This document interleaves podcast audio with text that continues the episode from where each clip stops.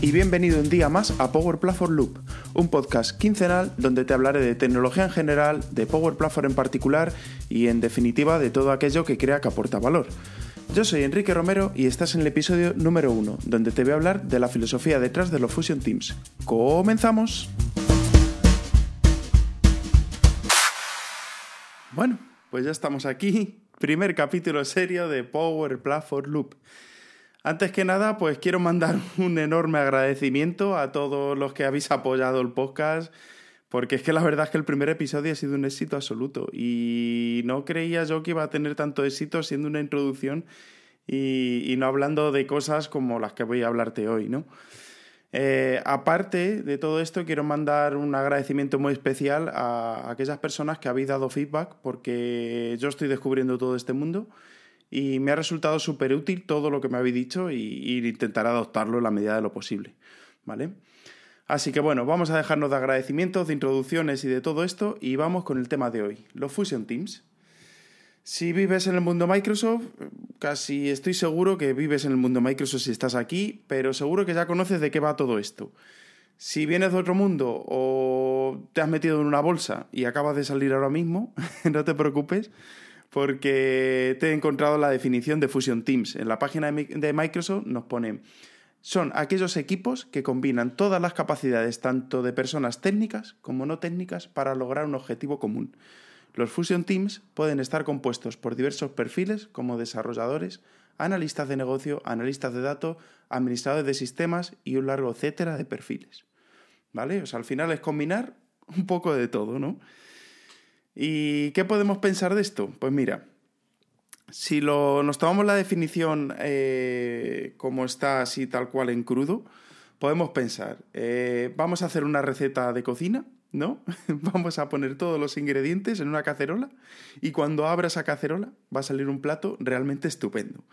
Esto es así, ni mucho menos. Porque con un poquito que hayas cocinado, sabrás que esos espaguetis a la boloñesa que te hacías en la universidad, pues por un lado cueces la pasta, por otro lado haces la carne y luego lo mezclas. Si lo metes todo a la vez, sabes que no sale. O sea, con muy poco que sepas, ¿eh? Que esto no es un podcast de cocina, pero bueno. Confusion Teams, pues eh, es algo parecido, porque al final eh, un desarrollador va a estar preocupado, va a tener un interés común, hay que cocinarle a otro tiempo, ¿no? Porque va a estar por ejemplo, preocupado por la versión de .NET que esté en el mercado y si la está utilizando o no. Y ah, desarraigado de todo esto, el analista de negocio dirá, esto de .NET, esto a mí me da igual. Eh, yo lo que quiero es que las ventas suban y las incidencias se resuelvan más rápido y mi empresa sea más rentable. Y luego está, entre medias, esos pobres administradores de sistemas que, que tanto nos ayudan y que estará preocupado a lo mejor, pues, yo qué sé, pues que les llega una actualización, imagínate, ¿no? Entonces cada uno tiene sus preocupaciones y cada uno fuerte en algo. O sea, ese es el nexo común. Y por ello cada uno necesitamos sacar lo mejor de él dentro de sus habilidades e intereses. Cuando vamos a hacer un Fusion Team, necesitamos sacar lo mejor de ellos. Y si al final potenciamos cada una de las mejores habilidades de estos miembros del equipo, entonces eh, es cuando estaremos hablando de establecer la filosofía Fusion Teams. Y sí, te hablo de filosofía, no de equipo, porque yo no sé, o sea, equipos al final hablamos de un conjunto de personas, ¿no? Y si imagínate, llega un cliente y le digo, mira, es que así no vas a funcionar, lo que tienes que hacer es eh, coger a los desarrolladores, sentarlos enfrente de la gente de negocio y déjalos que se entiendan y ya sacarán algo, pues eso es un poco más al ejemplo de la cacerola con todos los ingredientes dentro, ¿no? O sea, el desastre está visto, ¿no? Eh, y llegados aquí, pues vamos a darle una pequeña vuelta a esa definición para poder darle otro sentido y que se adopte, o sea, que sea mucho mejor para que tú puedas aplicar Fusion Teams en tu equipo. Y lo vamos a definir como una forma de trabajo que vaya a incentivar la colaboración entre las distintas partes interesadas y además va a potenciar las mejores habilidades de cada uno de los miembros implicados, con el objetivo de lograr algo en común. ¿Vale? Y ahora te vas a preguntar, vale, tenemos que incentivar la colaboración entre esas partes del equipo. ¿Cómo lo vamos a hacer, Enrique? Pues aquí la respuesta nos la lleva dando entre líneas Microsoft mucho tiempo y es que debemos utilizar un lenguaje común, que al final va a ser el nexo que va a unir las distintas partes. Y a partir de ese lenguaje común vamos a sacar lo mejor de cada una de nuestras partes, como ya te decía. Pero bueno, vamos a ver si, mira, vamos a imaginar un ejemplo, ¿vale? Eh, vamos a imaginar que nuestro cliente está descontento y cansado del rendimiento de su aplicación que montó en 2011. Para entonces estaba muy contento, pero ya está viendo que no le permite evolucionar, la tecnología está obsoleta y además odia el rendimiento que tiene porque ya hay máquinas muy potentes, ¿no? En 2011 teníamos un Nokia, hoy tenemos un smartphone que hace 4.000 cosas. Entonces, eh, lo que, lo que pide ese cliente es que esa aplicación evolucione de acuerdo al mercado. Bien, pues va un arquitecto de Power Platform, se sienta con él, comprende su enfado y le dice, vale, déjame un momento que voy a pedir a uno de mis desarrolladores que implemente una API o un método de conexión, ¿vale? Y la vamos a conectar, esa máquina que tienes tú, esa base de datos, la vamos a conectar a la nube. Y entonces el arquitecto llega al cliente cuando ya se ha desarrollado esa API y le dice que añadiendo un conector dentro de una aplicación de Power Apps, puede conectar, puede acceder a esos datos desde la nube. Y además que puede diseñar esa aplicación como él quiera. Y si ya nos queremos meter en toda la migración, si lo migra aquí además lo va a tener todo unido y va, se va a alimentar de todas las ventajas de un ecosistema. Si veis es todo ventaja, ¿no? Y al final de esta manera estamos logrando tres cosas. Por una parte, el desarrollador estamos potenciando esas habilidades que él tiene, que es desarrollar una API en el punto en que él quiera y de la manera que él quiera. Después, por otra parte, estamos dando ese poder al usuario para que pueda diseñar esa aplicación a medida. Y ya de paso, si ponemos el lacito a todo esto, lo envolvemos en una cajita y lo dejamos en el, en el árbol de Navidad junto con los regalos de los Reyes Magos, estamos resolviendo una necesidad del cliente. Lo que viene siendo todo ventaja, vamos.